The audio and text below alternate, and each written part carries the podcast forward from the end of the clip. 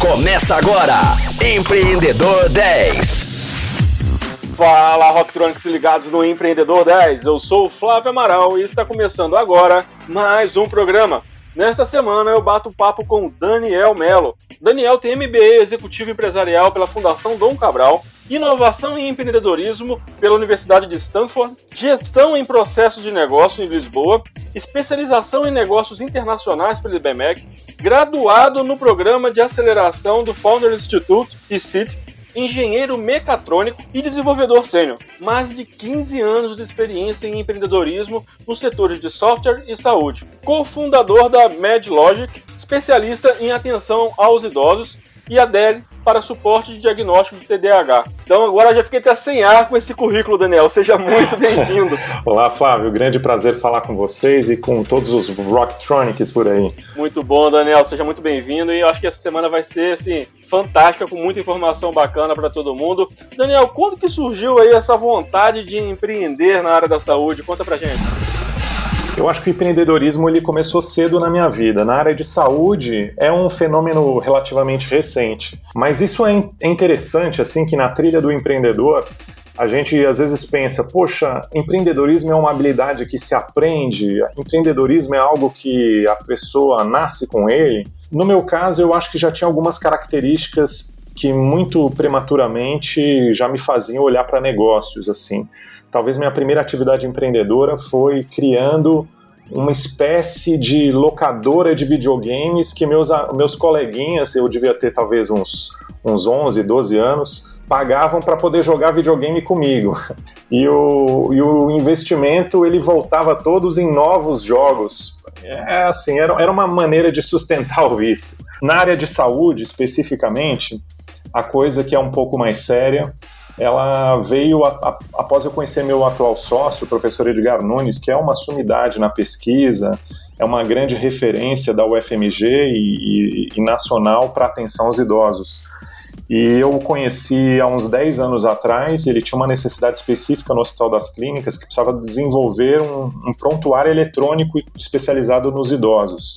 E a coisa é tão interessante porque eu acho que uma das coisas importantes para o empreendedor é que seja a partir de uma necessidade latente do mercado. E olha a necessidade do HC, não era nem tanto de sistematizar, tornar o processo seguro ou mais eficiente. Só que o prontuário eletrônico do idoso, do professor Edgar, que foi concebido com base em pesquisa científica, ele tinha mais de 40 páginas. O HC estava sem recursos para custear o xerox do, dos prontuários e ainda para o armazenamento dessa papelada.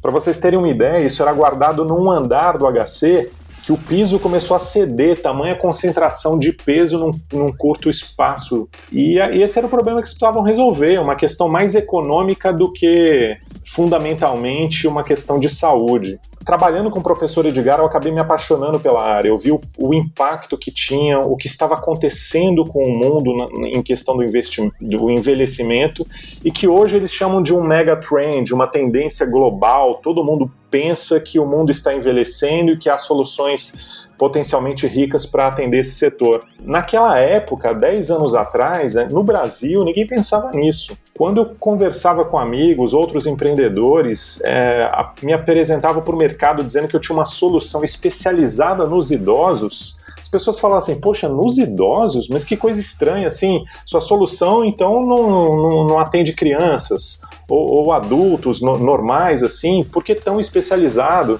Eu, eu, tive inclusive dificuldades de obter financiamento, passar em, em, em editais de fomento nos primórdios dessa iniciativa. E hoje a coisa se inverteu numa proporção assim inimaginável.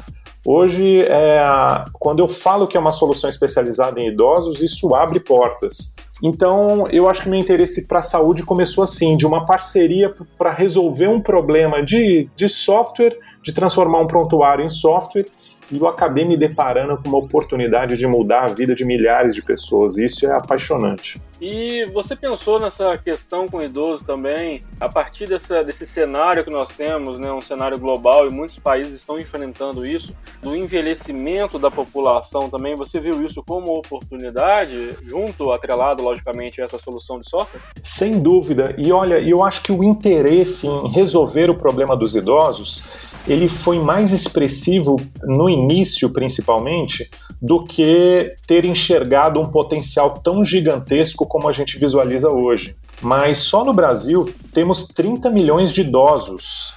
E esse número vai crescer assustadoramente nos próximos 30 anos, onde a gente pode chegar com uma população idosa de 70 milhões de indivíduos. É, esse número é grande também mundialmente. E é uma questão que existem vários fatores associados. Primeiro, com as pessoas vivendo mais. E isso é uma coisa importante, mas também com o desejo dessas pessoas de viverem melhor. Porque se você perguntar para a pessoa, poxa, você gostaria de viver 100 ou mais anos? Potencialmente muitos dirão que sim, mas se você mostrar uma foto de um idoso acamado, é, com grandes limitações na sua independência ou autonomia, provavelmente essa pessoa vai dizer que não quer ser esse indivíduo mas o seu preparo para que você chegue numa fase envelhecida, mas sendo uma pessoa saudável na sua autonomia, que é a sua capacidade de tomar decisões e independência, se você consegue executar sozinho atividades básicas como se alimentar, tomar banho, vestir uma roupa, essas coisas elas precisam ser primeiro bem diagnosticadas, ter os cuidados devidamente endereçados e uma lição de casa, principalmente em atividade física, alimentação um estilo de vida saudável, são muito importantes e coisas que você vai se construindo ao longo dos anos. Então, ele é uma oportunidade para o indivíduo. Assim, é, às vezes a gente fala que a MedLogic é uma coisa construída para o interesse próprio, porque nós estamos envelhecendo e eu não quero envelhecer no país do jeito que está. Nós temos que pensar que o idoso hoje ele é o nosso herói. Imagina que a pessoa idosa é aquela que construiu toda a sociedade, tecnologia e todas as coisas que nós temos e usufruímos no mundo atual. Mas essas pessoas têm o estilo de vida, o conforto social, o tratamento de saúde adequados pelo que eles passaram e construíram ao longo da vida? E a minha resposta clara e a opinião da maior parte das pessoas é que não há um grande trabalho ser feito em muitas áreas e a saúde é uma delas. Então, isso sim é uma oportunidade no Brasil, ela é uma oportunidade na América Latina, é uma oportunidade mundial. Flávio, eu ainda acrescento que existem fatores econômicos envolvidos com a questão. Para a gente, idoso não é a mesma coisa. Essa palavra idoso é um perigo, é um perigo enorme, porque você coloca um carimbo numa pessoa e aí você começa a tentar ajustar o sistema e condições de saúde em função dessa palavra, mas que não quer dizer absolutamente nada. Você vê vídeos no YouTube hoje de pessoas com 100 anos correndo maratona, meia maratona, ao passo que tem pessoas ainda jovens com 40 e poucos anos, 50, mas extremamente debilitados. Então, idade não vale nada. Para nós, o indicador é fragilidade e nós temos instrumentos cientificamente validados para lidar com isso. Esse é um aspecto importante. E quando a gente olha para o idoso frágil, que representa de 10 a 15% de todos os idosos que existem no mundo, e aí você fala que realmente é uma grande oportunidade trabalhar com esse grupo de indivíduos e que realmente precisa dessa ajuda, precisa dessa assistência. E como que você enxerga esse mercado das health techs aqui no, no país? Eu vou dizer que com uma série de barreiras que não é fácil, mas com algumas informações que trazem um certo alívio. Eu, eu me lembro de participar de um fórum de inovação promovido pelo Einstein São Paulo e eles trouxeram um cara que é um diretor da Johnson Johnson, que tem um programa incrível nos Estados Unidos de aceleração de, de health techs. E esse cara está falando que nos Estados Unidos a, a, média de tempo de uma startup de saúde é de sete anos. Isso foi um extremo alívio ouvir uma coisa dessa de um mercado que é extremamente ágil para produzir startups como é o, o dos Estados Unidos. Porque aqui, às vezes, nós temos métricas que se a startup em um, dois anos, três anos não decolou, ela não vai decolar mais, é o que se ouve, é o que se faz. E a gente sabe que no Brasil o tempo de maturação da startup é em torno de três anos. Na França é a mesma coisa. No Reino Unido é mais ágil. Nos Estados Unidos, seis meses é o tempo que eles dão para uma startup dizer se ela validou ou não a proposta que tem. Mas no setor de saúde, vocês têm que estar preparado psicologicamente, financeiramente, é, com os parceiros certos que têm essa mesma visão, porque pode se levar muito mais tempo.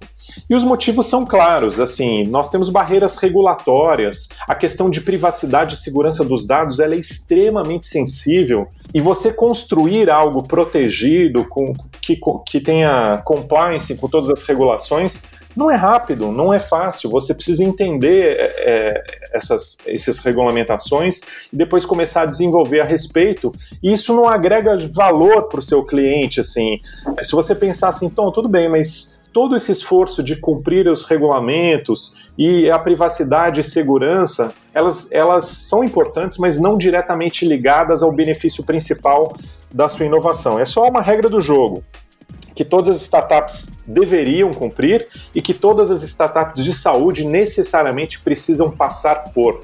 É, mas, em contrapartida, quando você estabelece uma barreira num segmento, ao mesmo tempo você está dizendo que é mais difícil para que os outros possam entrar. Então, uma vez que você rompe essa barreira, você tem uma certa reserva de mercado, te gera um potencial de geração de valor e de riqueza maior. Então isso torna assim uma coisa muito interessante.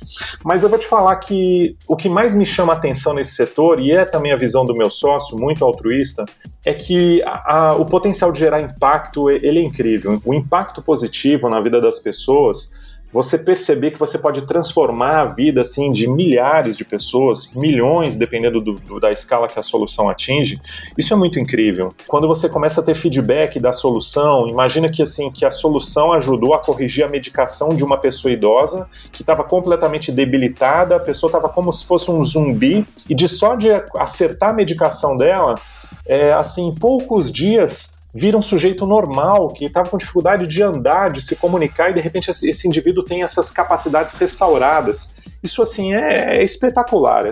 E você passa a desejar e querer produzir esses, esses resultados para cada vez mais pessoas. E isso é muito digno do, do setor de health techs. E eu acho que isso é bem comum a qualquer startup que esteja endereçando qualquer problema nessa área. E o Empreendedor 10 de hoje vai ficando por aqui. Lógico que eu espero vocês amanhã, às 10 horas da manhã, com reprise às 10 da noite. Até lá! Você ouviu Empreendedor 10, só aqui, Rocktronic, inovadora.